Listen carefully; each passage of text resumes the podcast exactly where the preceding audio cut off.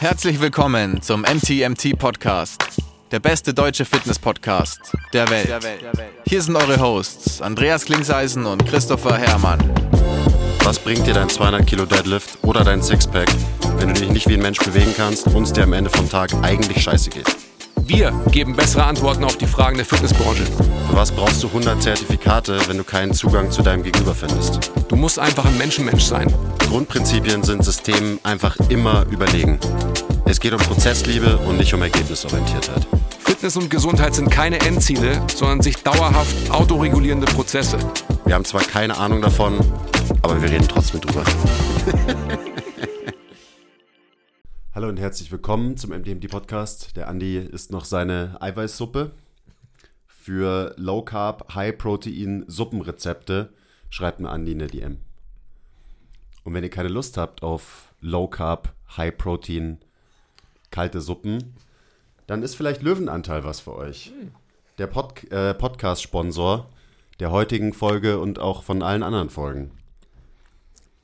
Wir haben äh, Löwenanteil, by the way, sponsert nicht nur diesen Podcast, sondern Löwenanteil hat uns auch vergangenes Wochenende, nee, nicht vergangenes Wochenende, das Wochenende vor ein paar Wochen ausgeholfen und äh, das Mittagessen provided für unser erstes Live-Seminar, was dieses Wochenende passiert, aber schon passiert ist, wenn ihr diesen Podcast hört.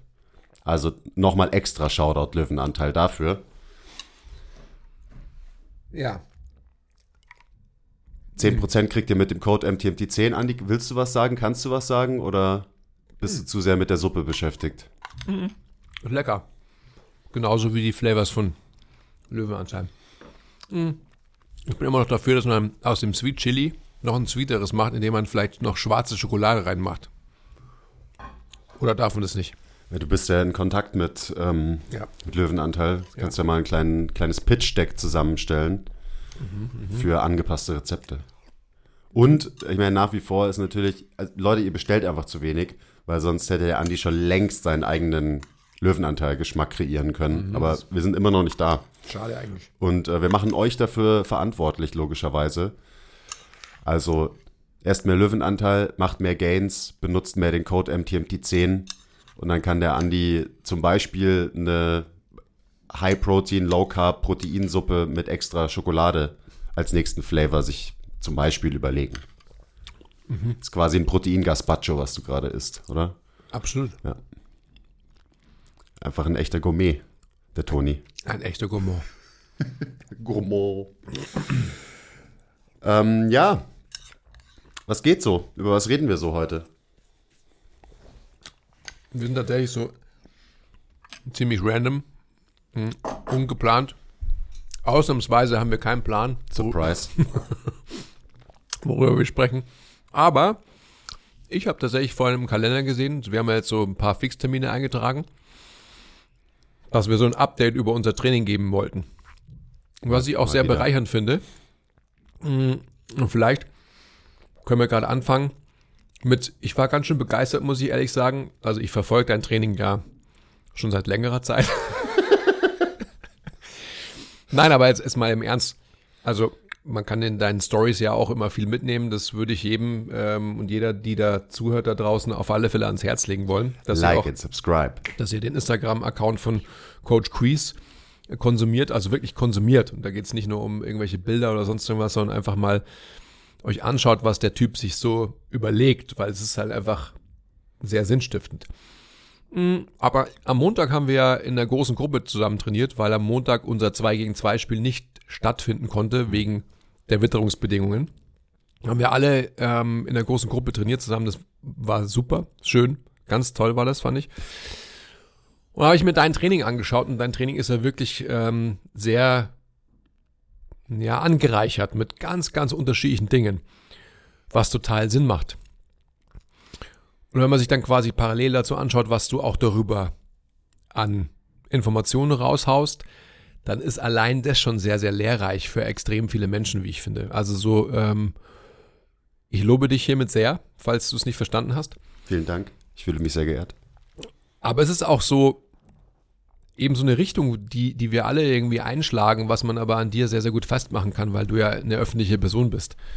Also sprich, wie, wie man letztendlich ähm, Training in einem Gym machen kann, ohne dass man nur den Aspekt Kraft hat, beziehungsweise ähm, nur, hm, ist vielleicht schlecht ausgedrückt gewesen von mir, Nur Kraftraumkraft. nur Kraftraumkraft hat, sondern eben diverseste Dinge macht. So, jetzt kann ich weiter essen, oder? Achso, ich dachte, du sagst doch irgendwas Ko Konkretes, aber du, du fandest es einfach gut, mich mal beim Training zu sehen. Okay. Ähm, ja, macht auch mega Spaß und ich meine, für so einen chaotischen, variablen Sport wie Basketball muss halt dein Training auch sehr facettenreich und variabel sein. Und an dieser Stelle, ihr wisst es, glaube ich, inzwischen, nochmal Shoutout an Sebastian Keindl, der ja gerade mein Training programmiert. Und ich bin jetzt gerade, ich komme so langsam an den Punkt, ähm, wo ich langsam keinen Bock mehr drauf habe, quasi fremdbestimmt in Anführungszeichen zu trainieren. Ähm, und ich hätte wieder mehr Lust, quasi so meinen eigenen Scheiß zu machen im Training. Aber das Schöne ist, das kann ich ja eigentlich auch mit dem Programming vom, vom Basti. Ähm, weil Übungsauswahl und so weiter, da kann ich ja einfach sagen, wenn da irgendwie Split Squats drin steht, okay, dann mache ich halt die Split Squats, die ich machen will, zum Beispiel. Ähm, also ich habe wieder ein bisschen mehr Bock auf selber rumexperimentieren mit Bewegungen. Das habe ich jetzt so quasi relativ, ja, ausgeklammert so ein bisschen über die letzten Monate und habe das einfach genossen, dass ich diesen Plan einfach abtrainiere. Aber das, das merke ich jetzt so in letzter Zeit. Das ist langsam, langsam will ich wieder ein bisschen mehr äh, tüfteln und so weiter in Bewegung. Also vielleicht mache ich das jetzt wieder ein bisschen mehr. Ähm, ja, aber ansonsten, Training ist super. Ich hatte jetzt diese Woche äh, Deload. Ich habe so ein bisschen ähm, so ein kleines Problemchen, ein kleines Auer mit meinem Fuß gerade. Da können wir vielleicht auch kurz drüber reden. Ist vielleicht ganz interessant, auch für ähm, alle Zuhörer. Auch die Einstellung, die du zu diesem Thema bringst, ist, finde ich, interessant Die Einstellung, und auch diskussionswürdig. Ja, können wir gleich machen. okay. Bin ich mal gespannt, was, ähm, was du dazu sagst, was diskussionswürdig ist und so. Ähm, ja, ansonsten meine äh, Basketballvorbereitung hat wieder angefangen. Das ist so neu, seitdem wir das letzte Mal ein Trainingsupdate gegeben haben. Das heißt, ich bin jetzt wieder zweimal die Woche in der Halle. Ähm, ich habe zum Beispiel zwei Trainingseinheiten an einem Tag. Mir ist aufgefallen, das habe ich einfach noch nie gemacht in meinem Leben. Also ich habe wirklich noch nie am gleichen Tag Krafttraining und Basketballtraining gemacht. Ich habe das immer aufgesplittet bis jetzt. Was auch irgendwie weird ist, dass es so lange dauern muss, bis ich das mal mache. Aber ist cool. Also am Montag habe ich dann eben gleich meine Unterkörpersession am frühen Nachmittag trainiert und abends hatte ich eben noch Basketballtraining. Und jetzt eben wieder zweimal die Woche Basketball zusammen mit den vier ähm, Sessions im Gym ist gerade so der Modus. Und jetzt wird es eben so wieder ein bisschen angepasst, weil eben einfach zweimal Basketball komplett on top kommt. Das habe ich davor ja, habe ich, weiß nicht wie lange, ich glaube so zwei Monate, wirklich komplett Basketballpause gemacht und mich nur auf das Athletiktraining im Gym konzentriert. Und jetzt kommt halt wieder mehr mein Sport rein. Ist cool. Also es war auch am Montag was total geil. Ähm, die, also ich habe eine Unterkörpersession gemacht mit ein paar Sprüngen, ein paar Split Squats, RDLs und so weiter. Relativ kompakte Session, nicht super duper intensiv, au- außer die, die Sprünge, die waren schon nach wie vor intens. Und dann halt kurze Pause, paar Gummibärchen gegessen zwischendrin und dann abends in die Halle. Hat sich super angefühlt. Also ich habe 0,0 das Gefühl gehabt, dass ich dann abends beim Basketballspielen irgendwie, weiß ich nicht, weniger Energie hatte oder so. Gar nicht. Wirst du das mittelfristig umstellen, dass quasi an den Basketballtagen die Intensität der Unterkörperbelastung abnimmt und vielleicht ähm, oberkörperlastiger trainiert wird? Nur so für alle, die sich vielleicht auch die gleiche Frage stellen. Äh, ich denke nicht. Also ich denke mal, jetzt im Moment bleibt es erstmal so, dass ich eine Unterkörpersession am Montag Nachmittag trainiere, abends Basketball, dann habe ich Dienstag und Donnerstag Oberkörpersessions und am Samstag wieder eine Unterkörpersession. Und am Mittwoch habe ich meine zweite Basketball-Session. Also ich habe dann Montag, Dienstag, Mittwoch, Donnerstag, Freitag ist off, Samstag ist die schwerste Unterkörpersession, Sonntag off und dann geht es wieder von vorne los. Das ist jetzt so aktuell so mein, mein Split, wie man sagt. Gut. Und ich finde es auch einfach total interessant. Also ja, weiß ich nicht, vielleicht wäre es irgendwie smarter, am Montag einfach eine Oberkörpersession zu machen und dann am Dienstag wieder eine Unterkörpersession. Ja, weiß weiß ich ich nicht. aber auch nicht, ob das unbedingt smarter ist. Ich habe halt einfach Bock Ja. drauf, mal so ähm, zwei, zwei Einheiten auch ähm, Lower Body eben am gleichen Tag zu haben. Einfach nur so, weil ich es noch nie gemacht habe. Also das ist so erstmal der Hauptgrund. Ja, ich meine, ähm, wenn es auch weiterhin so bleibt, wie du es gerade schilderst, dass es dich nicht behindert, was auch immer das bedeuten könnte, behindern, ähm, wieso solltest du es auch umstellen? Ich habe einfach nur fragen wollen, weil es sicherlich eine Frage ist, die ihr euch da draußen vielleicht auch eben stellt. Ja, habe ich auch schon bekommen von ein paar Leuten. So, Logischerweise, ja, denke ich mir auch. Wieso trainierst du nicht Oberkörper? Ja, aber ja. So, aus äh, offensichtlichen Gründen, die wir alle irgendwie auch noch verstehen sollten, ist es eben so, dass das eine das andere äh, nicht behindert. Also so, du hast es ja gerade schon gesagt, dass du noch nie in deinem Leben sowas gemacht hast, sicherlich, oder was sicherlich, vielleicht auch mit dem Mindset, oh Gott, ich kann meine Gains ja nicht irgendwie äh, diminischen oder sonst was, beziehungsweise das eine behindert das andere. Aber wenn man sich, ähm, ja, also vom Ja, 100 Prozent. Ja, 100 Prozent. Wenn man vom Extrem ausgeht, dann ähm, weiß man ja auch zum Beispiel, und jetzt bist du kein NBA-Spieler, aber trotzdem, ähm, dass einfach halt wie sie alle heißen, LeBrons und Konsorten halt auch an ihrem Spieltag ihr Krafttraining machen, weil wie sollten sie das sonst machen? Die haben einfach so einen tighten Schedule, dass das gar nicht anders geht teilweise. So. Ja. Da gibt es dann halt einen Lift vor dem Spiel oder manchmal auch nach dem Spiel und so weiter. Genau. Ähm, aber dazu braucht man halt Programming-Skills. Mhm. Und das ist halt so, wenn du halt von jemandem dein äh, Training geplant bekommst, wie im ähm, Basti Keindl, so, der weiß halt, wie man das dann programmiert. Und ja. wir haben auf jeden Fall früher die Skills gefehlt. Also jetzt, bevor ich wieder angefangen habe, Basketball zu spielen, dass ich das dann irgendwie sinnvoll zusammengebracht hätte. Also habe ich gesagt, nee, ich mache einfach, äh, ich mache das immer an einzelnen Tagen und ich mache nie zwei mhm. Trainingseinheiten an einem Tag. War ja auch nie wirklich nötig. Also wie du sagst, ich spiele noch nicht in der NBA. Und was, was ist mit deinem, mh, hm, lass uns gleich auf deinen Fußpunkt kommen, aber lass uns vielleicht mal kurz darauf eingehen, weil wir wissen ja jetzt, alle, die wir dir folgen, dass du ja jetzt schon seit längerer Zeit springst und auch ähm, nicht nur springst ähm, in einer Ebene, sondern ähm, durchaus multidirektional springst und so weiter.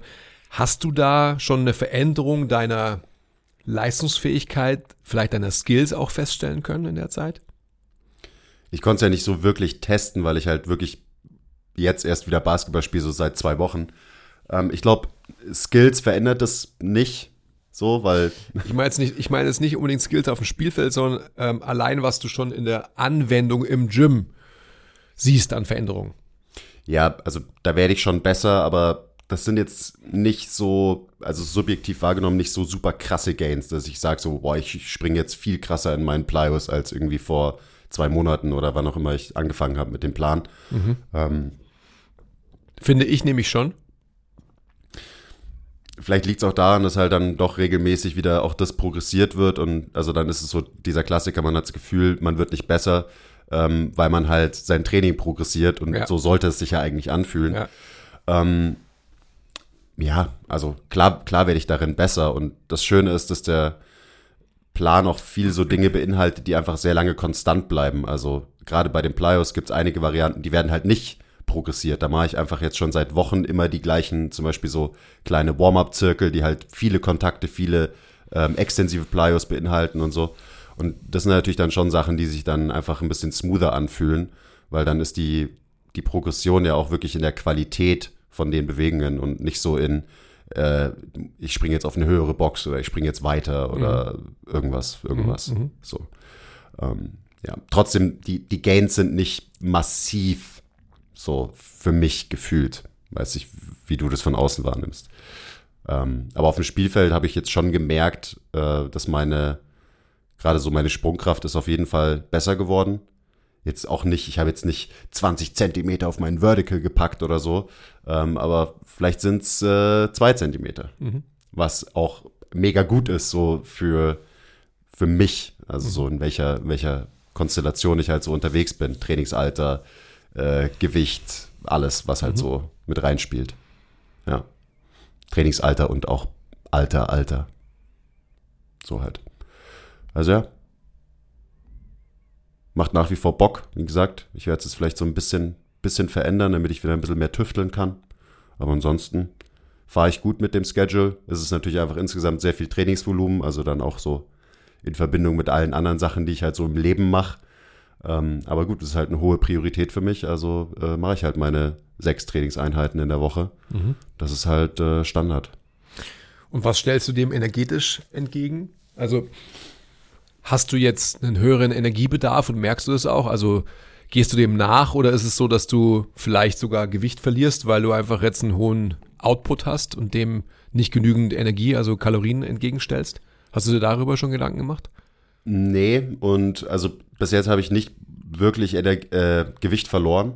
Also anscheinend gleiche ich das aus durch meinen, äh, durch meinen Konsum. Ja. Ohne dass ich mir da jemals groß Gedanken drüber mache, ehrlich gesagt. Also klar, jetzt an einem Tag wie Montag, klar esse ich dann irgendwie noch was nach dem Training, auch wenn ich vielleicht keinen Bock habe und am liebsten, ähm, weil ich habe halt einfach keinen Hunger, so direkt nach dem Training. Und wenn du halt heimkommst um, weiß ich nicht, halb zehn oder so und dann willst du eigentlich auch relativ bald ins Bett, aber gut, da esse ich dann schon was. Da zwinge ich mich dann auch so ein bisschen dazu. Aber ansonsten, ich, mein, ernährungstechnisch mache ich mir eh sehr wenig Gedanken. Das Einzige, was ich so ein bisschen im Hinterkopf habe, ist, dass ich halt wirklich darauf achte, dass ich meinen ähm, Eiweißkonsum hochhalt. So, da habe ich jetzt noch mehr, da lege ich noch mehr Wert drauf jetzt im Moment.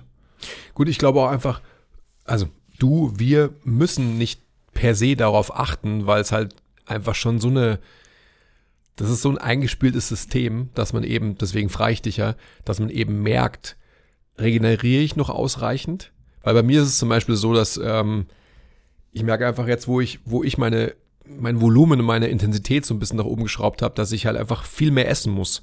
Weil es einfach so, ein- also mein Körper gibt mir das Signal.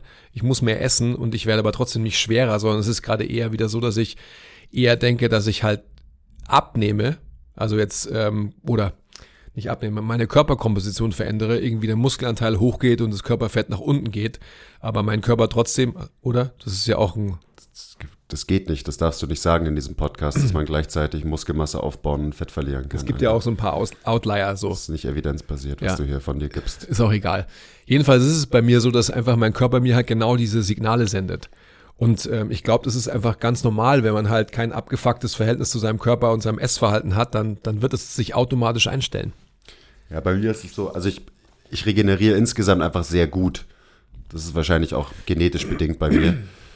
Und ich merke, wenn ich nicht so gut regeneriere, dann merke ich das jetzt nicht daran, dass ich irgendwie krass Muskelkater habe oder so, sondern das Erste, was bei mir dann immer passiert, ist, dass einfach die Motivation fürs Training runtergeht und dass meine Stimmung halt schlechter wird. Daran merke ich das dann eher. Ähm, ansonsten so körperlich geht's voll klar. Ich meine, gut, jetzt habe ich ja so eine, mein, meine Problematik mit dem Fuß so ein bisschen, aber ich habe die auch nicht entwickelt, ehrlich gesagt. So, ich habe das auch letzte Saison schon hier und da so ein bisschen wahrgenommen, aber ich habe es halt immer so dann doch eher ein bisschen wegignoriert und jetzt, äh, jetzt kümmere ich mich halt einfach mal darum. Um was denn eigentlich? Ähm, also ich hatte eine kleine Session mit der Physiotherapeutin unseres Vertrauens, die hat sich das mal angeschaut und also auch ähm, Shoutout Franzi. Großer Shoutout an die Franzi. By the way, ähm, die wird bald anfangen, regelmäßige Skill-Meetings zu halten. Also wenn ihr die Skill-Meetings noch nicht abonniert habt, ähm, ich würde es machen, weil das ist der beste Game, äh, beste Game im Fitness-Deal. Das ist der beste Deal im Fitness-Game. Das ist der beste Gamechanger im Fitnessdeal. Der beste Gamechanger, das auf jeden Fall. Und ähm, wir haben ja auch sehr viele Physiotherapeuten, die sich die Physios. Alter, ich kann nicht reden. Sehr viele Physiotherapeuten, die sich die Skill-Meetings reinziehen. Ähm, und gerade für die Crowd wird es, glaube ich, auch sehr, sehr interessant, eben mal wirklich was von einer, von einer sehr guten Therapeutin zu hören. Ähm, und da werden wir auch versuchen, eben so ein bisschen den, die Connection von Physiotherapie und Training ähm, ja, einfach mehr zu thematisieren, mehr drüber zu reden. Ähm, das mal nur so nebenbei. Aber auf jeden Fall, die hat dann innerhalb von, weiß ich nicht, 10, 15 Minuten mir halt äh, sich das mal angeguckt, ähm, meinen Fuß äh, in der Hand gehabt, da ein bisschen durchbewegt und mir dann halt eine super krasse, genaue Diagnose gestellt, so was es ist. Und es passt auch alles zusammen. Also es passt auch alles hundertprozentig zusammen mit meinem ähm, biomechanischen Verständnis. Ähm, am Ende ist es, also ich habe so nach, gerade nach dem Basketballspielen oder Training, habe ich ähm, so morgen danach, wenn ich dann irgendwie die ersten ein, zwei Stunden unterwegs bin, tut mir die Ferse einfach so ein bisschen weh, also einfach so druckempfindlich. Ähm, also so eher an der Innenseite von meinem Calcaneus, also von meinem Fersenknochen. Da tut's einfach so ein bisschen weh. Ist überhaupt nicht schlimm, schränkt mich auch überhaupt 0,0 ein. Und wie gesagt, ich habe das schon so ein bisschen wahrgenommen, auch letzte Saison. Aber es war halt, war halt nicht schlimm und ist auch sofort immer wieder weggegangen. Also so nach diesen ein, zwei Stunden morgens nehme ich es dann auch den restlichen Tag nicht mehr wahr. Ähm, und es schränkt mich nicht ein. Deswegen habe ich jetzt mich nicht groß drum bemüht. Ähm, aber jetzt ist es irgendwie so, jetzt habe ich es mir mal anschauen lassen und es ist natürlich einfach nur klug, das nicht wegzuignorieren, sondern sich drum zu kümmern, vor allem, weil ich mich, glaube ich, relativ einfach drum kümmern kann. Ähm, Diagnose ist quasi, meine Plantarfaszie ist so ein bisschen beleidigt, beziehungsweise mein ähm, Flexor hallucis longus, Also so der, der Fuß, der ähm, den großen C beugt. Den Muskel meinte er, ja. Was habe ich gesagt? Der Fuß. Alter, was ist denn los? Ist doch kein Problem. Wieso kann ich denn nicht reden Wir heute? verstehen dich schon. Du, musst, du musst einfach dann erklären, was ich meine. also es ist so ein Muskel, der ähm, so ein extrinsischer Fußmuskel, also ein Muskel, der nicht am Fuß selber sitzt, sondern am Unterschenkel, aber halt ähm, Sachen am Fuß macht. So, der zieht von, von hinten unter der Wade, also hinten am, am Schienbein quasi runter und läuft dann eben ähm, in die so medial, also Innenseite zum Fußgewölbe und da dann unten zum großen C, so grob. Und ähm, den hat sie halt auch so ein bisschen getriggert, hat da ein bisschen reingedrückt, hat scheiß weh getan. Ähm, also so kann man dann ja so ein bisschen identifizieren, welche Struktur jetzt eben beleidigt ist. Und ähm, auch meine, meine Extension in der, auf, dem, auf der Seite ist ein bisschen eingeschränkt, im großen C, was ja auch dafür spricht, dass vielleicht da ein bisschen zu viel Spannung drin ist. Ähm, und generell habe ich halt, ich habe sehr hohe Fußgewölbe. Das ist halt ein Thing. Das heißt, ich kann meinen Fuß nicht gut pronieren. Und das ist eigentlich auch so jetzt schon als Ableitung die Intervention, die am wichtigsten ist, ist, dass mein Fuß pronieren kann. Da reden wir eh sehr viel drüber. Ist ja auch nicht so, als hätte ich da noch nie dran gearbeitet. Ähm, und die, die Sache mit dem Fuß ist so ein bisschen, weil der, ähm, der Muskel sorgt auch dafür, dass sich dein Fußgewölbe aufrichtet. Das heißt, es macht Sinn, dass wenn du ein hohes Fußgewölbe von quasi in deiner Ruhestellung hast, dass der Muskel halt so ein bisschen mehr konzentrisch ausgerichtet ist, dass der ein bisschen mehr Spannung hat. Einfach bei einem Menschen wie mir.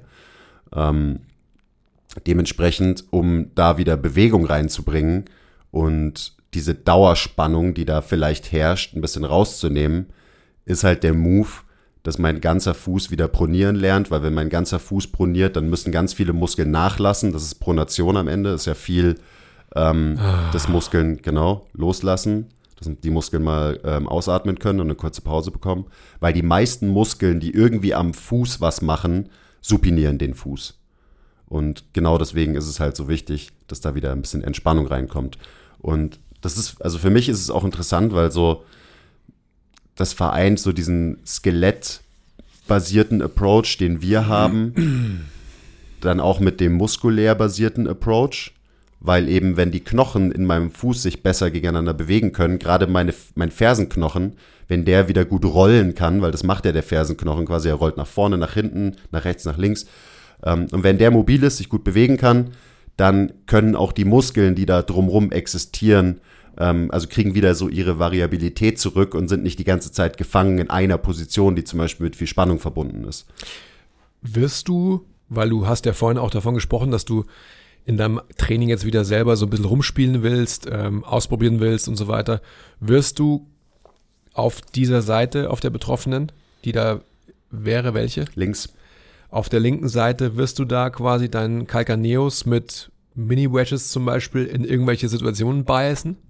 Genau, das habe ich vor. Okay, also da, cool. Genau damit so ein bisschen rumspielen. Kannst du uns da vielleicht schon durch deinen Thought Process mitnehmen, um das auch biomechanisch nochmal zu erklären? Wäre, glaube ich, interessant. Also das erste wäre so, bei mir ist der quasi ähm, nach hinten gekippt eher. Also wenn der Fuß supiniert ist, das Fußgewölbe aufgerichtet ist, dann ist der Calcaneus so nach hinten gekippt. Der hat quasi einen Posterior Tilt. Ähm, das heißt, ich könnte erstmal versuchen, die nach vorne zu kippen. Und das kann ich zum Beispiel machen, indem ich barfuß nur so eine kleine Wedge nur unter die hintere Hälfte von meinem Calcaneus stelle, damit er eben einfach nur durch die Schwerkraft und mein Körpergewicht, was auf ihm lastet, nach vorne rollt. Und jetzt gar nicht ähm, medial oder lateral gebiased. Das kann man dann natürlich auch noch mit reinbringen. Also das, da, da muss ich halt rumexperimentieren. Also man könnte die Wedge auch so leicht schräg legen, ähm, dass er nicht nur nach vorne rollt, sondern auch nach ähm, was? Was ist es dann? Nach innen Ja. Also rollt. ich mache so zum Beispiel, weil ich habe das gleiche Problem auf der rechten Seite. Jetzt bin ich gerade dumm, warte. Der muss ja, der muss ja nach, Ja. also er muss quasi evertieren, also nach innen rollen, aka evertieren. Genau. Also Das heißt, ich könnte die Wedge auch so in einem 45-Grad-Winkel quasi hinlegen, dass er eben nicht nur nach vorne rollt, sondern auch nach innen rollt, dass man so diese Kombination hat, um den, den Knochen eben dahin zu biasen. Also wo es immer so würdest du diese. Mini-Wedge? an die äh, Außenkante von meinem Mhm. Gut. von meinem Fersenknochen würde ich die dann platzieren. Nur dass, nur, dass sich das alle vorstellen können eben. Genau. Also an die Außenkante, weil dann ist ja auch irgendwie klar, dass das Gewicht mich dahin bringt, dass er von links hinten Ja. nach rechts vorne rollt. Das ist ja auch so, eine Timing-Sache. Also am Ende des, des Tages geht es ja auch um, um, um das Timing, weil diese Position wird wahrscheinlich dein Calcaneus schon einnehmen, irgendwann, aber vielleicht zu spät im Sinne der Pronation. Also ich mache es genauso. Ich mache es auf der rechten Seite seit einiger Zeit genauso, wie du es gerade beschreibst. Also ich habe rechts außen in so einem in so einer Art 45 Grad, ähm, also so gefühlt 45 Grad genau diesen diesen Bias durch diese Mini-Wedge, um meinem Fuß, meinem Calcaneus das zu ermöglichen, dass er einfach viel besser rollen lernt in die Richtung, wo er eben halt nicht hin will. Weil halt das Fußgewölbe so krass gespannt ist, dass, dass dieser Knochenanteil so fest ist und so gebiased ist in eine Position und durch das Applizieren der Wedge versuche ich genau das Gegenteil zu erreichen. Und das, ich glaube, das ist halt ein guter Ansatzpunkt, weil das wirkt sich dann eben aufs untere Sprunggelenk irgendwie aus. Es wirkt sich aus auf die Connection Ferse zum Mittelfuß. Ähm, Genau. Ich werde mir da auch nochmal das ganze Gary Ward-Zeug nochmal reinziehen. Der arbeitet ja auch super viel mit so Wedges, weil du kannst ja, du könntest dann ja auch noch den, den Mittelfuß beziehungsweise den Vorfuß auch noch in die andere Richtung biasen, dass der Fuß sich wieder so gegeneinander verdreht. Die Franzi hat mir auch so eine, also einfach eine manuelle Technik gezeigt, die ich selber machen kann, was auch total geil ist. Ähm, weil es echt nicht, es ist nicht so kompliziert. Das heißt, ich kann dann einfach mir meinen Fuß packen und mit beiden Händen quasi wieder den Fuß gegeneinander verdrehen, weil am Ende des Tages das, was fehlt, und das ist dann auch, das ist der Ansatz, ähm, das zu behandeln. Mir fehlt relative Bewegung im Fuß. Und wenn ich die wieder herstelle, also eben wirklich herstelle, dass mein Körper wieder Zugriff hat auf diese relativen Bewegungen, dann habe ich wieder die Variabilität knöchern gesehen. Das heißt, die, die Knochen können sich wieder bewegen, was im Fuß relativ wichtig ist. Fuß hat 33 Gelenke, 26 Knochen, die sich alle irgendwie gegeneinander bewegen und verschrauben. Ähm, und wenn das halt irgendwo hängt, dann werden halt Muskeln am Ende oder eine Plantarfaszie irgendwie die Leidtragenden sein, beziehungsweise da äußert sich dann das Problem. Also da manifestiert sich dann das Symptom, was daher kommt, dass halt was Komplexeres, nämlich diese komplexe knöcherne Struktur, sich nicht mehr in sich so bewegen kann, wie sie sich eigentlich bewegen sollte. Dadurch kann die Kraft nicht gut verteilt werden durch die ganze Struktur und die Kraft kommt irgendwo punktuell an und das ist bei mir eben jetzt quasi innen vorne an der Ferse, an diesem an diesem, Struk an diesem Struktur, an dieser Struktur, also eben ähm, Sehne vom Flexor hallucis longus beziehungsweise Plantarfaszie, ist auch am Ende dann gar nicht so wichtig, was es genau für eine Struktur ist, Eh nicht. weil es nicht die Art und Weise verändert, wie ich, ähm, wie ich das quasi behandle, in Anführungszeichen, mit Training, mit spezifischen Trainingsinterventionen. Da könnte man natürlich aber jetzt schon wieder so die große Frage der Henne- und Ei-Diskussion irgendwie ansetzen, die wir ja immer haben, wenn wir über ähm, muskelorientiert versus skelettfokussiert sprechen. Ja, ja, für mich ist das jetzt keine äh, Diskussion mehr inzwischen eigentlich. Absolut nicht. Aber die könnte man natürlich. Was ich führen. nur, naja, weißt du, Vollkommen was, berechtigt auch. vollkommen berechtigt, finde ich auch, weil es halt auch spannend ist. Also es macht ja auch Spaß darüber, äh, sich den Kopf zu zerbrechen. Weil es ja auch so ist, dass du vorhin gesprochen hast darüber, dass ähm, deine Therapeutin ja wirklich einen Muskel behandelt, um ihn zu relaxieren, um ihn zum Ausatmen zu bringen. Ja, vielleicht, dass äh, diese dauerhaft konzentrische Ausrichtung, die diese, dieser Muskel hat, mal aufgelöst wird, neutralisiert wird, dass die Möglichkeit der exzentrischen Ausrichtung dieses Muskels mal überhaupt gewährleistet werden kann.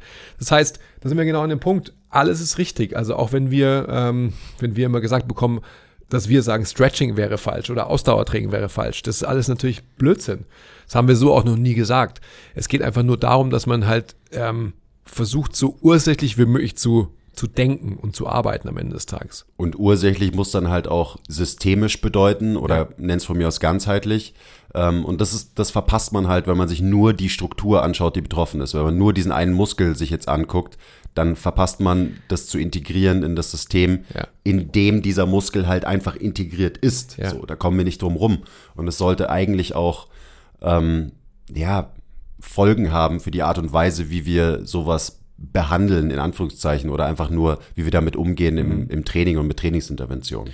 Deswegen ist es ja auch so wichtig, dass gerade Physiotherapie, ähm, so wie du es jetzt gerade beschreibst, durch zum Beispiel die Franzi oder durch so viele andere sicherlich hoffentlich auch, logischerweise, du gibst irgendeinen Impact aufs System, ja, zum Beispiel eine Relaxation eines Muskels und dann wird es aber integriert für das Nervensystem in, in Anführungsstrichen eine neue Bewegung. Ja. Und so muss es halt sein.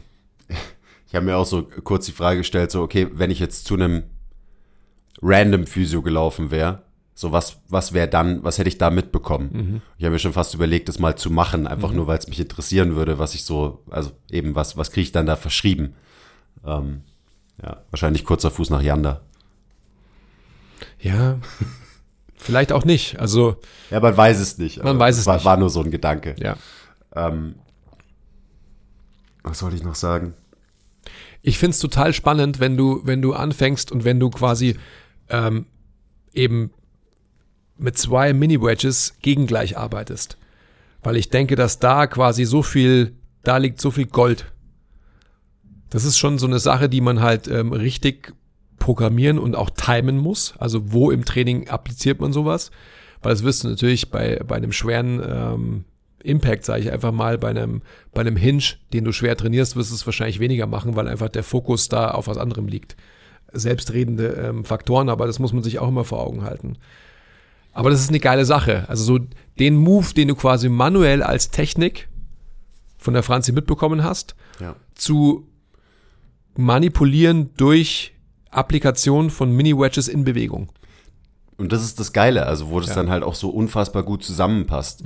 Dass genau dieser Move eben, dass ich kann das manuell mit meinen Händen machen, ich kann die, die Knochen gegeneinander verdrehen, weil so funktioniert der Fuß quasi, die ähm, Elemente verdrehen sich gegeneinander.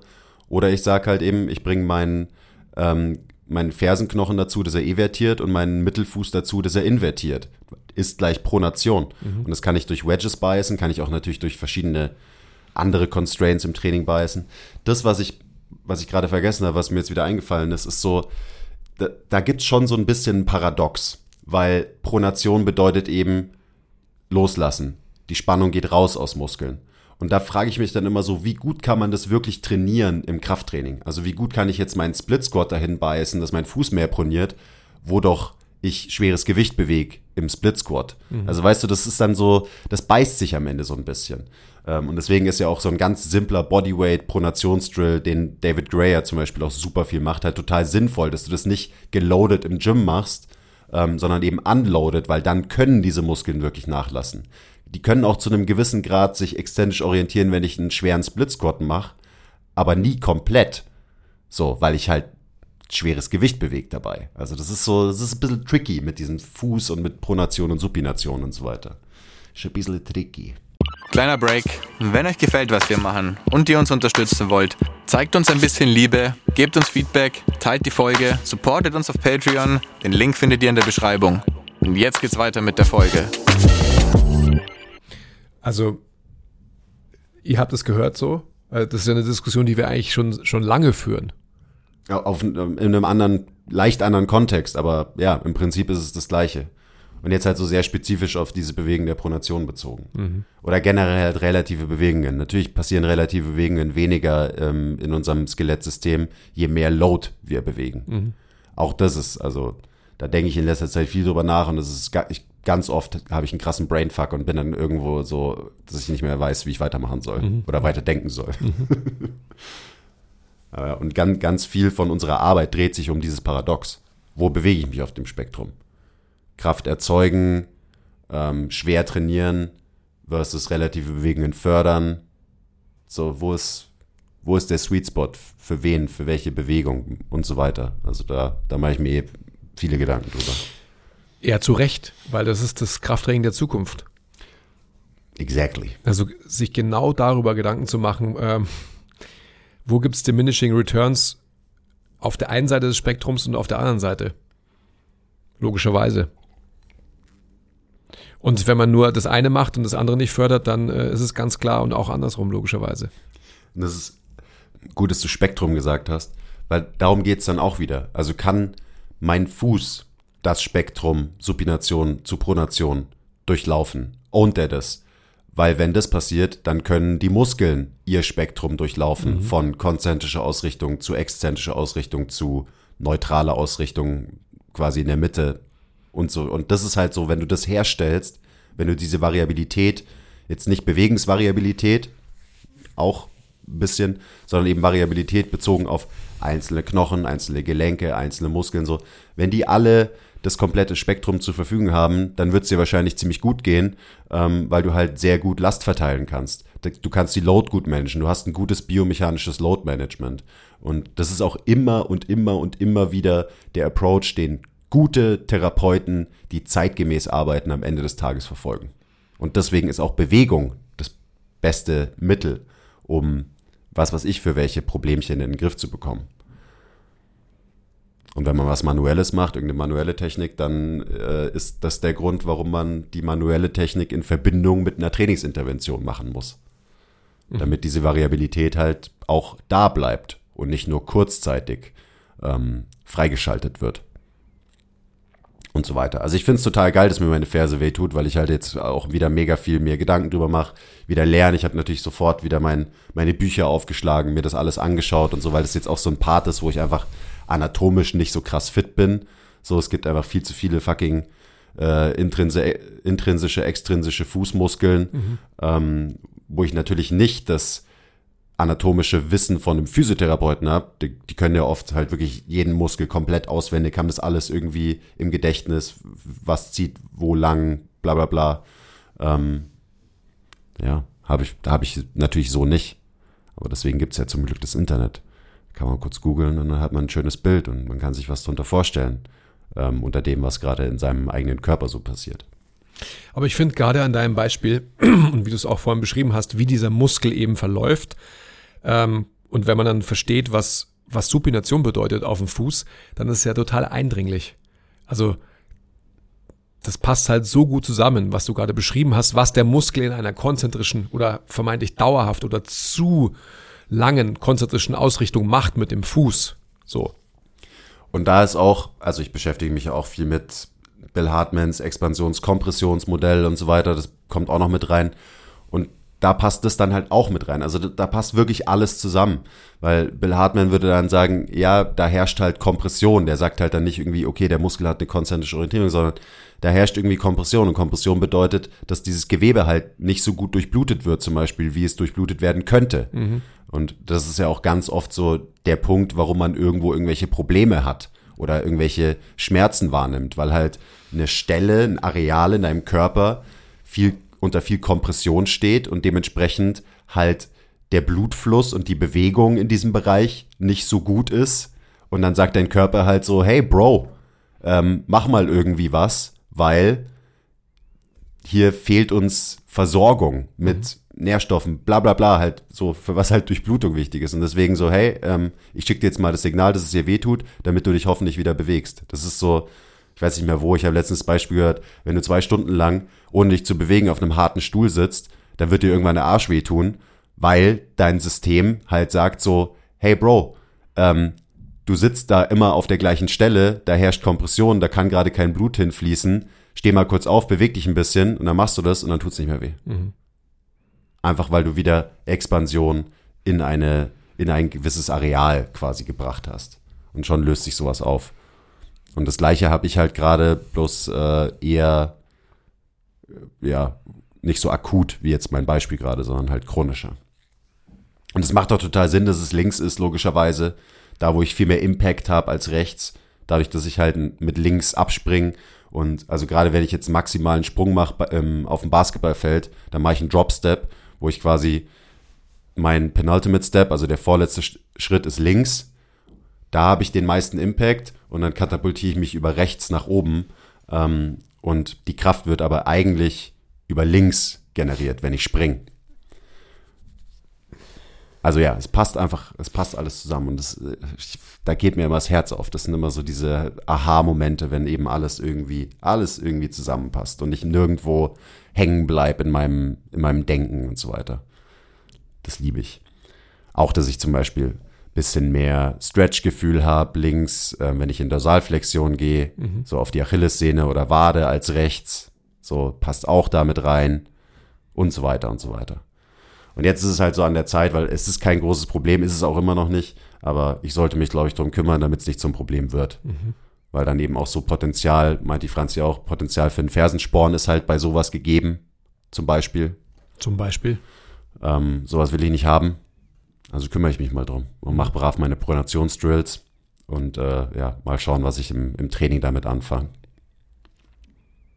So viel zum Fuß. Ganz kurz für euch zusammengefasst in einer Minute. Ich würde gerne den Aspekt. Und was wollt, du wolltest vorhin irgendwas, wie mein Umgang damit Ja. oder so. Das wollte ich gerade äh, thematisieren. Ich finde es total schön, dass, dass du an dem Punkt bist, dass du es thematisierst. Eben weil, weil du die Notwendigkeit siehst, ähm, dass du dich darum kümmerst. Und das starke Wort, das wichtige Wort Selbstorganisation ist da ja auf alle Fälle irgendwie mal zu droppen, finde ich. ähm, ich könnte mir vorstellen, dass noch vor so einem Jahr oder zwei Jahren hättest du es vielleicht einfach so gemacht, so, ja, das passt schon, das geht schon von, von selbst wieder weg und so weiter. Mit dem Wissen, was wir aber haben, ähm, und ja, der Zauberformel der Selbstorganisation, ist es trotzdem einfach so, dass man der Selbstorganisation auch so ein bisschen einen Schubs geben kann. Indem man eben zum Beispiel durch Wedges oder durch was auch immer halt so constraintig arbeitet, dass quasi eine Umgebung geschaffen wird, dass wieder die Situation erreicht werden kann, die man eigentlich schaffen muss, damit quasi dieses Problem, dieses Phänomen, ich will gar nicht unbedingt Problem sagen, weil es kann ja auch kein Problem sein, aber das Phänomen besteht da trotzdem, dass sich dein Fuß nicht ausreichend bewegen kann, bis es zum Problem wird eben, dann ist das Phänomen ein Problem. Ähm, dass man das quasi angeht. Und ich glaube, das ist so der Approach, den wir eben alle als Trainer, als Therapeuten und so weiter verfolgen müssen. Dass wir wissen, dass unser System die einzige Superpower ist, die uns wirklich heilen lässt. Kein externer Input oder sonst was, sondern immer nur ähm, die Befähigung des externen Inputs an unser System, sich selbst zu heilen. Und da bist du jetzt definitiv. Und das ist einfach äh, total schön, finde ich einfach, dass man mit, mit immer mehr Wissen und so weiter sich immer mehr ähm, im Klaren ist darüber, dass man halt nur mh, ja, Hilfe zur Selbsthilfe stiften kann, indem man sein eigenes System annähernd versteht oder immer so ein bisschen besser versteht und dann einfach die richtigen Inputs ist gleich Constraints liefert. Ja, und die können halt auch sehr spezifisch sein Ja. und sollten sie auch Ich sein. wollte gerade sagen, müssen sie in, in Fällen, wenn man reingezoomt vielleicht ein Problem detektiert hat, dann müssen sie sehr spezifisch sein, weil sonst sind sie random und man weiß überhaupt gar nicht, was man gemacht hat. Genau, und das ist, das ist genau der Punkt, wo wir uns, glaube ich, hinentwickeln müssen, egal ob Trainer oder Physios oder whatever. Ähm, und das ist der Punkt, wo sehr, sehr vielen das Verständnis für Biomechanik und Bewegung fehlt, dass sie halt gezielte Interventionen für sowas geben können. Und dann ist halt oft so eine, ja, keine Ahnung, mach mal, mach mal Wadenheben. So. Halt, Ja, ja, was auch irgendwie funktionieren kann, Ja. aber das ist halt der Shotgun-Approach. Ähm, und ich nehme mir lieber den Laserpointer Sniper Rifle Approach und gebe halt wirklich einen total logischen, stimmigen Input an mein System, ähm, als halt, ja, irgendwas zu machen.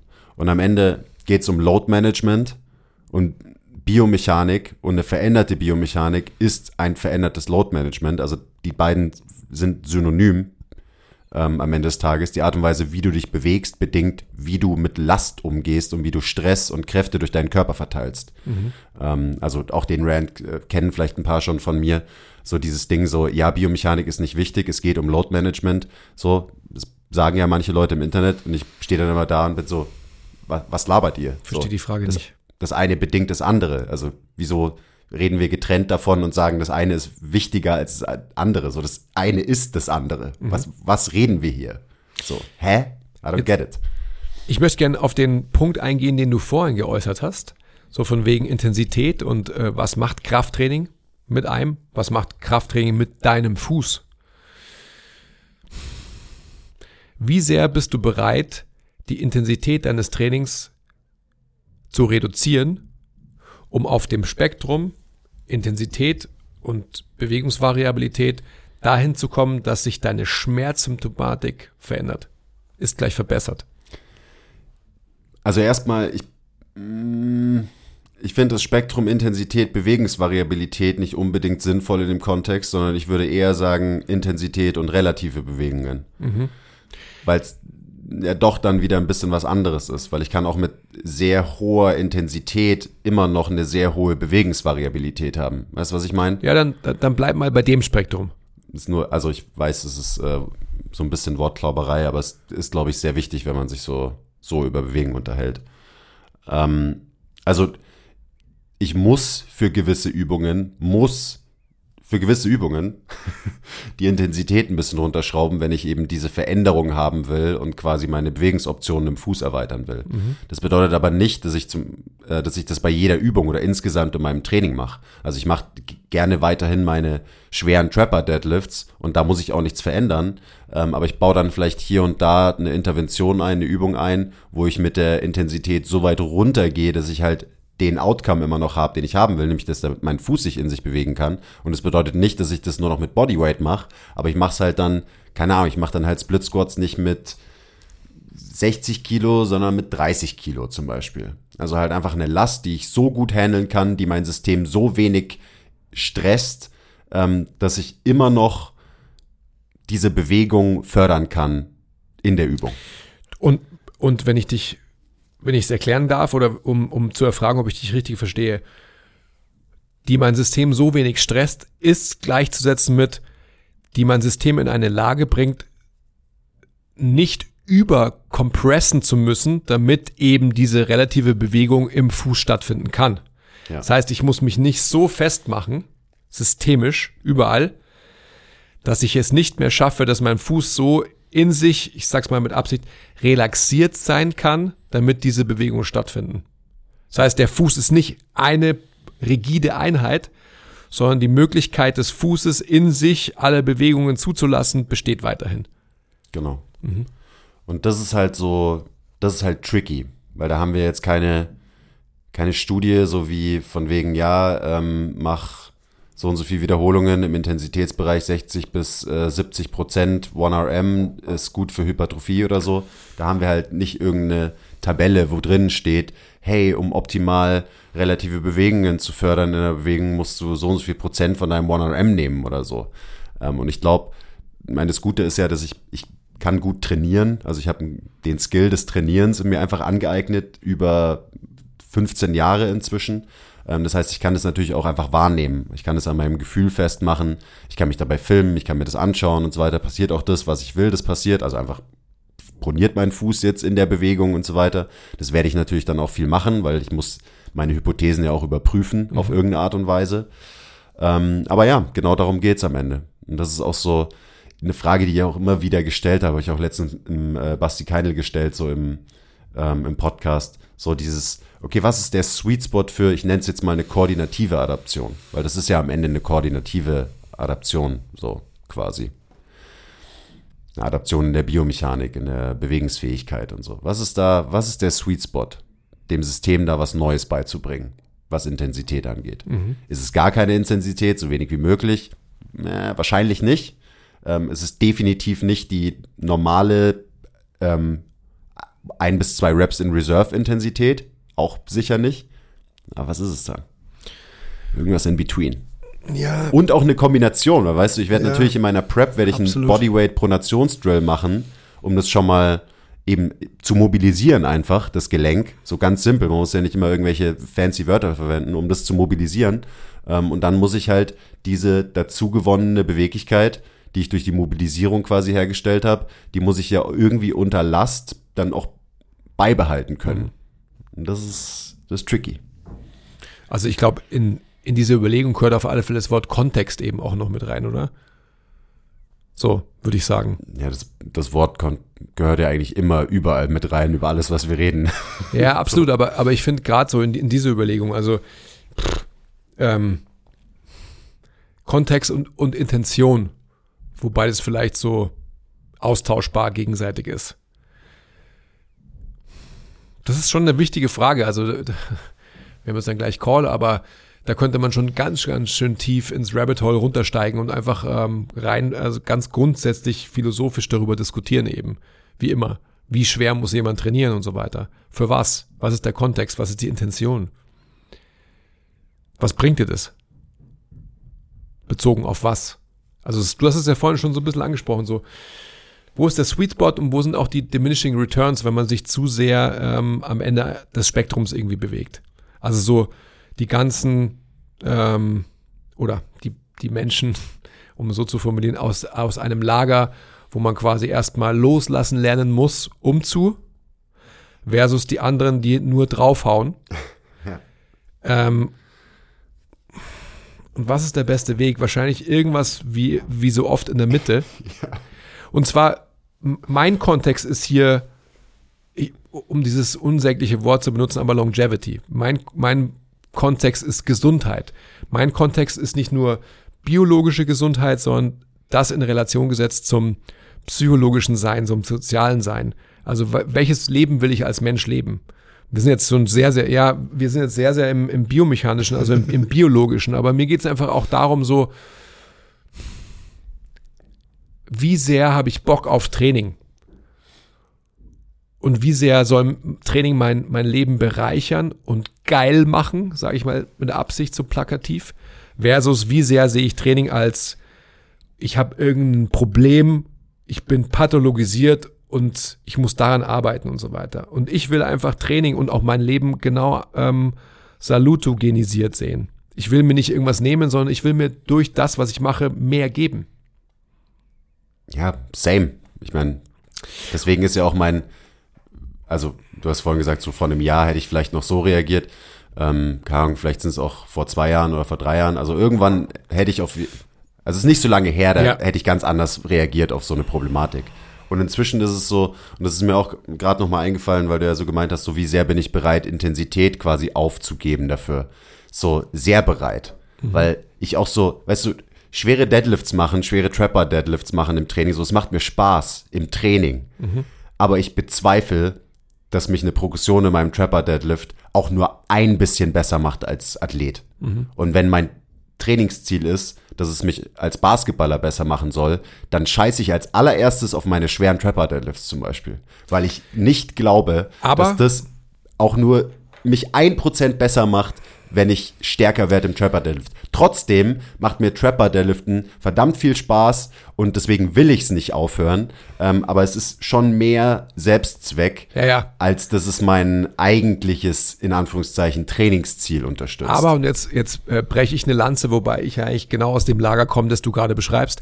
Aber das kannst du natürlich sagen, weil deine Performance im Trapper Deadlift schon so hoch ist. Logisch. Dass quasi halt diese weitere Progression oder das Verbessern keine physische äh, Veränderung im Basketball darstellen wird.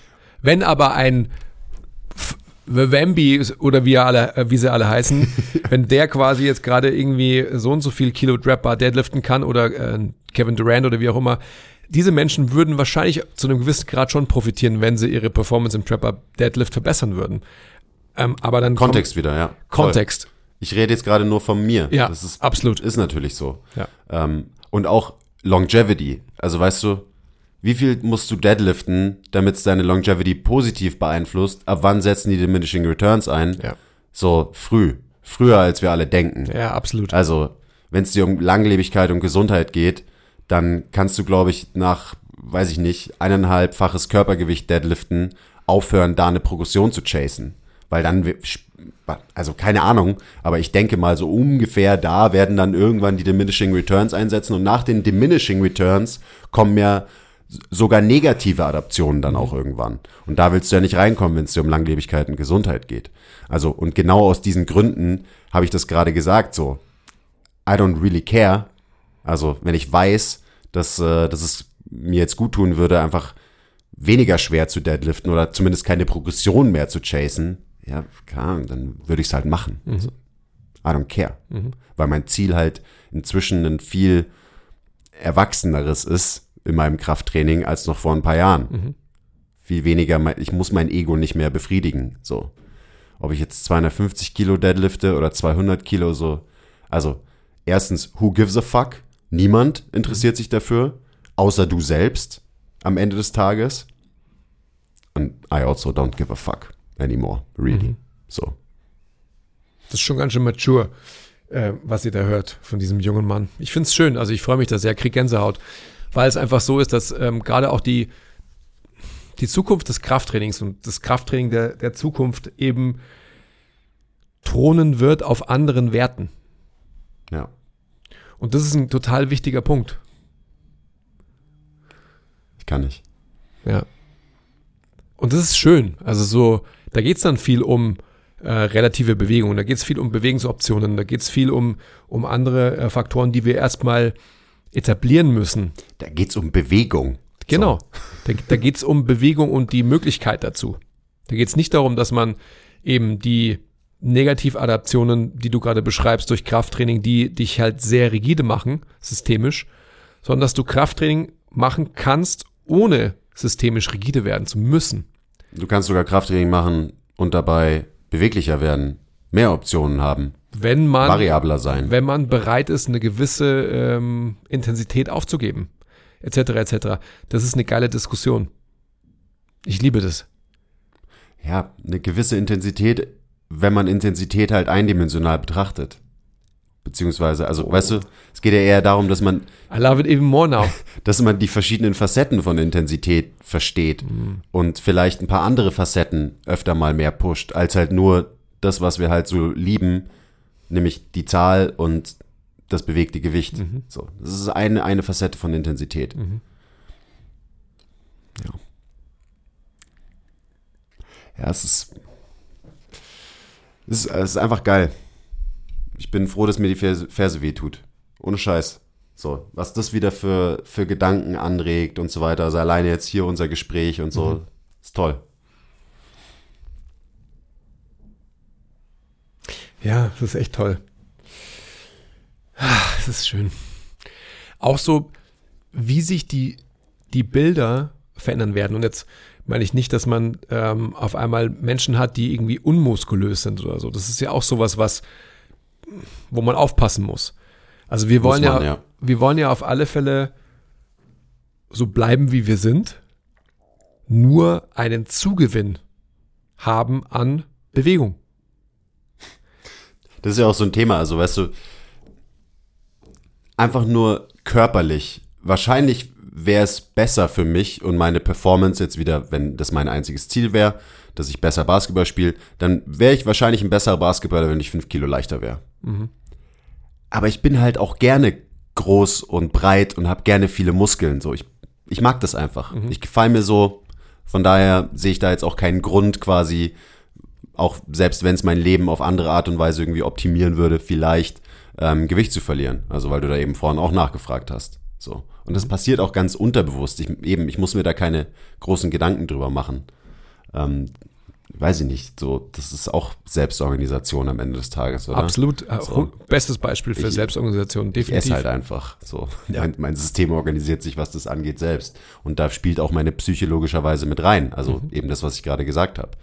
Dass ich mich halt körperlich so mag und deswegen auch gar nicht unbedingt verändern muss. Und dann passieren die Sachen halt so, dass ich halt den Körper so behalte, den ich halt gerade hab. So. Absolut. Dann ist es am Ende gar nicht so, gar nicht so deep, der Part. Für mich jetzt.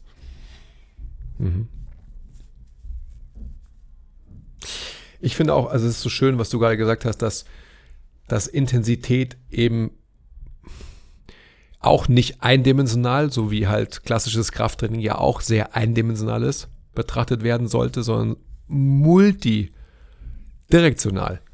Also Intensität kann so viel bedeuten und muss auch so viel bedeuten. Also so, da spielt es, ähm, wie man sich bewegt. Also gerade du hast angesprochen, Deadlift vielleicht drunter, äh, Körpergewicht drunter. Vielleicht müsstest du überhaupt, ähm, um deine Performance auf dem Feld zu verbessern, überhaupt keine bilateralen Deadlifts mehr machen, sondern du würdest halt vielleicht nur noch unilateral hingen. So. Wie gesagt, ich glaube nicht, dass die Trapper Deadlifts mir irgendwas bringen für meine Performance als Basketballer. Ja. Will ich übrigens auch unbedingt auch mal mit dem Basti drüber reden. Also halt wirklich mal diskutieren und ähm, ihm so, so eine challengende Frage stellen, wie zum Beispiel, wieso hast du mir das programmiert? Denkst du wirklich, dass mich das besser macht als Basketball? Die Folge kommt bald, also vielleicht haben wir die jetzt sogar schon aufgenommen, wenn der Podcast hier droppt. Weil das sind halt, das sind die interessanten Gespräche, die irgendwie nie so wirklich geführt werden. Ich, ich finde so, um, um ein Beispiel meines Trainings noch äh, kurz vielleicht als, als Ende und als Ausblick für die, für die nächste Trainingsfolge zu geben. Ich habe gerade, Shoutout Rob, ähm, ich gehe oft so random ins Gym und habe nicht viel Zeit und so weiter und sag einfach äh, zu meinen Kollegen, okay, du bist mein Coach jetzt, äh, programmier mir jetzt einen Zirkel und so weiter. Und die meisten sind so, äh, ähm, aber natürlich so ein ähm, so ein alter Veteran wie der Rob sagt natürlich sofort, okay, du machst das, das, das, weil er halt ein guter Coach ist. Ja, und, und weil er in dem Kontext halt auch einfach so viel Erfahrung hat. Absolut. Äh, worauf ich noch hinaus will, da sind wir in, bei einem sehr, sehr guten Intensitätsbeispiel. Ähm, ich habe einen Hinge gemacht auf dem Slideboard im, mit Körpergewicht. Ich habe es erst gemacht mit einem Sandsack und habe dann einfach gesagt, okay, screw it, ich brauche überhaupt kein Gewicht, ich nehme nur mein Körpergewicht. Habe ich gesehen. Und habe ähm, in dieser Bewältigungsstrategie so unglaublich viel Boxes getickt, die ich ticken will. Und habe ähm, einen, einen Glute Pump vom anderen Stern gehabt. Wenn ich das mit Gewicht gemacht hätte, hätte ich das definitiv nicht erreicht, das weiß ich. Weil ich einfach auf Wärst so. du nicht so tief reingekommen in deine Glutes. Ich wäre nicht in meine Glutes reingekommen, ähm, aus dem Grund, weil ich so viele ähm, Facetten dieser, dieser Bewegung verändert hätte. Wie ich meinen Fuß belaste, wie ich meinen Körper allgemein im Raum bewege, aber rein vom Fokus her, wie ich meinen Fuß belaste und wie ich, mein, ähm, wie ich meinen Schienbeinwinkel festhalten kann. Also um wirklich in der Standphase zu bleiben und nicht meinen Schienbeinwinkel positiv oder negativ zu verändern. Und wenn man darauf Wert legt, dann ist es einfach so unglaublich, was einfach die Glutes an Arbeit leisten müssen. Ich glaube auch so, das ist mir gerade eingefallen, du hast viel mehr Wechsel zwischen also das Spektrum zwischen Anspannung und Entspannung durch ein Bewegungsmuster ist viel größer. Mhm. Du hast viel mehr Weg zwischen Anspannung und Entspannung. Und je mehr externe Load du halt drauf gibst, desto kleiner wird dieses Spektrum. Du kannst dich vielleicht immer noch so ein bisschen entspannen, auch in Bewegung, ähm, aber halt nicht mehr so sehr, wie wenn du jetzt keine externe Load hast. Und das ist halt, das macht halt menschliche Bewegung auch aus, einen Wechsel zwischen Anspannung und Entspannung. Und im Gym, immer wenn wir uns schwer beladen, dann biasen wir das halt immer in die Richtung Anspannung. Mhm. Und das Spektrum wird kleiner. Also so kann man das auch erklären. Das ist das gleiche, worüber wir vorhin eigentlich geredet haben. Ähm, aber ja, weil ich da auch letztens irgendwas auf Instagram geschrieben habe, so von wegen, dass wir viel zu wenig über Entspannung nachdenken und Entspannung viel zu wenig trainiert wird, so im Krafttraining und im Athletiktraining. Aber es ist halt eine in, Seite in, der. In unserem Athletiktraining. Also in dem Gym-Kontext Athletiktraining. Ja. Weil wenn du dir ähm, jetzt auf dem Spielfeld Absolut. trainierst du es die ganze Zeit, ohne Ja. drüber nachzudenken. Sprint für mich das beste Beispiel. Ja. Also wenn, wenn jemand eben äh, zu compressed sprintet, dann wird er halt keine gute Performance liefern. Ja. Muss man nur den besten Sprintcoaches der Welt zuhören Ja. in irgendwelchen Podcasts, die halt sagen so, ja, der, der ist noch, der ist noch zu angespannt. Ja. Der muss sich mehr entspannen, damit er ähm, ein Zehntel schneller wird im 100 Meter Sprint und so weiter. Mhm. Genau so. das. It's a fucking thing. So, Ja. das ist so. Ja. Und da sind wir wieder jetzt nur nochmal, um auf mein Beispiel zurückzukommen. Wenn man das dann wieder in den Kontext von ähm, Hypertrophy und so weiter setzt ähm, und auch so die Sensation, die ich im Trainingssatz habe und die Sensation, die ich quasi auch als, ich sag mal, Muskelkater oder als Ableitung, als Geschenk von dieser Darreichung, von dieser Bewältigungsstrategie bekomme. Also sprich heute zum Beispiel. Dann ist es für mich einfach so, dass ähm, obwohl ich nur mein Körpergewicht bewegt habe, fest davon ausgehe, dass einfach ähm, der Stimulus an Hypertrophy ein sehr, sehr großer war. Auch rein physikalisch betrachtet, weil du ja durch eine andere Bewegungsausführung, weil du keine externe Load hast, dein eigenes Körpergewicht viel effizienter nutzt. Weil gerade bei einer Hinge-Bewegung kippst du ja deinen Oberkörper nach vorne und wenn du quasi deine Hüfte noch weiter hinter bekommst, dann wird der Hebel länger und dann ist dein Körpergewicht schwerer quasi. Also weißt du, das ist ja auch so ein Ding, so das kannst du halt einfach Auch so, dann, klar ist die Bewegung nicht extern geloadet, aber geloadet ist die Bewegung trotzdem, auch wenn du es nur mit Körpergewicht Ja, machst. auch, was du gerade sagst, definitiv. Aber vor allem der erste Punkt, den du vorhin angesprochen hast. Also die Länge im, im, an, ähm, in Anführungsstrichen, Ja. die quasi meine Muskeln durchlaufen müssen, ist einfach eine viel größere, als wenn ich von vornherein alles quasi in Compressedheit, Concentric biase. Und das ist echt geil. Also so die, die Bewegungskontrolle, die da einfach eine andere Anforderung, vielleicht eine viel, ja doch nicht vielleicht, eine viel dynamisch menschlichere darstellt als eine Krafttrainingsübung. Ja, das sind so, ich meine, auch als ich äh, Muskeltraining, Menschentraining bei Quiz geschrieben habe, das ist ja auch das komplette Narrativ von diesem Trainingsplan, ist so, ich, ich habe genug Muskeln, ich muss keine Muskeln mehr aufbauen. So, ich muss auch nicht mehr äh, deadliften. Und was jetzt? So, was mache ich jetzt? Wie schaffe ich jetzt eine Progression? Was bedeutet jetzt Intensität und so weiter? Um was kümmere ich? Wie werde ich besser nach wie vor? Was gibt's für neue Ziele in meinem Training, die ich durch mein Training erreichen kann? Wie baue ich, wie passe ich dementsprechend mein Training an und so weiter? So, das sind für mich halt interessante Fragen. Und dann sind wir wieder auf dem Spektrum Intensität und relative Bewegungen. Also nicht nur das eine und nicht nur das andere. Also wenn du jetzt quasi halt sagst, so bin der done it, habe ich alles und so weiter. Das heißt nicht, dass du von Intensität weggehst, aber das heißt, dass du den Sweet Spot versuchst zu finden zwischen Intensität und relative Bewegungen. Das heißt, dass du in der Bewältigung einer Bewegung, eines Split Squats, eines Hinges, was auch immer, qualitativ unter unseren Aspekten der Qualität besser wirst, ohne aber den Anspruch zu verlieren, auch in dem progressiv, auch metrisch messbar progressiv besser zu werden. Ja. Und das muss unser aller Ziel sein. Nicht nur das eine, sondern das zusammenzufügen. Zumindest ab einem gewissen Punkt Ja. aus. Also, ja. Haben wir auch alle, haben wir schon drüber gesprochen. So, von mir, du kannst auch Hypertrophie-Training machen, dein ganzes Leben lang, auch wenn du irgendwann halt einfach faktisch dadurch keine Muskeln mehr aufbaust. So, do your thing. So, wenn es dir Spaß macht, dann mach dein Ding. Wirklich. Ähm, aber ich glaube, es gibt genug Leute da draußen, die eigentlich gerne irgendwie was Sinnvolleres machen würden mit ihrem Training. Und halt viele Leute, die eben so an dem Punkt sind, wo wir jetzt zum Beispiel sind. Dass wir sagen so, okay, ja, Hypertrophie passt schon. Maximalkraft, keine Ahnung, interessiert mich jetzt nicht so wirklich, weil ich halt kein Kraftsportler bin. Also, what's next? Ja. Und alles ist alles halt so. Das auch. Weil, wie gesagt, ich mache ja trotzdem schwere Deadlifts, weil es Genau. mir halt immer noch Spaß macht. Absolut. ja, klar. Weil es dich auch nicht so final behindert, dass du sagst, okay, das darf ich nicht mehr machen, weil es mir nicht gut tut. Genau. Und vielleicht ist auch das, was mir, warum die wichtig sind in meinem Trainingsplan, einfach die mentale Challenge. Genau.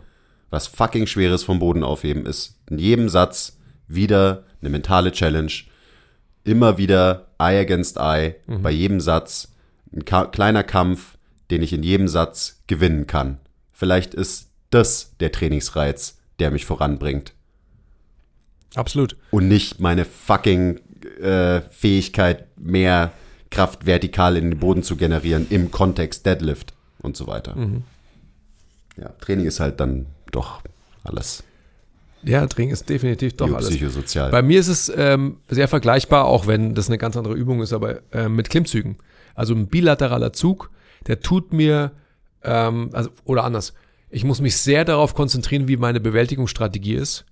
Ähm, ansonsten tut's mir einfach weh. Also es tut mir einfach faktisch weh. Im Umkehrpunkt, ähm, tiefe BWS, obere LWS, das ist einfach schmerzhaft für mich. Also wenn ich da in Extension verfalle oder in Hyperextension verfalle, dann ist es nicht gut. Ich mache es aber gerade trotzdem ein paar Mal, weil ich ähm, mich immer wieder mal an Vince klammere und der Vince irgendwie so die Challenge ähm, sucht auch und so. Deswegen mache ich mit ihm Klimmzüge.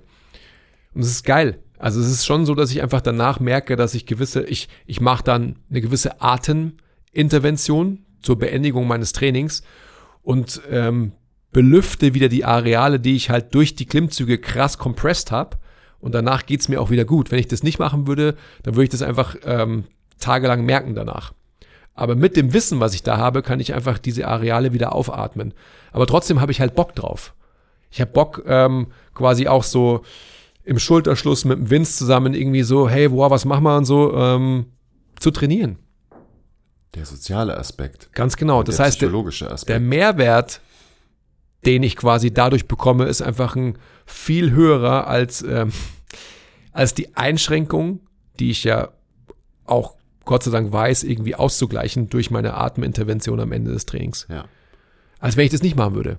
Aber wenn du ein Fragilista wärst, Genau. dann würdest du halt sagen, ah nee, Klimmzüge tun mir nicht gut, ich mache lieber die Pulldown-Variante hier mit niedriger Intensität, weil da weiß ich, da, da tut mir auf jeden Fall nichts weh, da habe ich eine cleane Bewe Bewältigungsstrategie der Bewegung oder whatever, whatever. Und mir ist es bewusst, dass es so ist. Also lieber mache ich wirklich eine, eine unilaterale ähm, vertikale Zugbewegung. Ja. ja?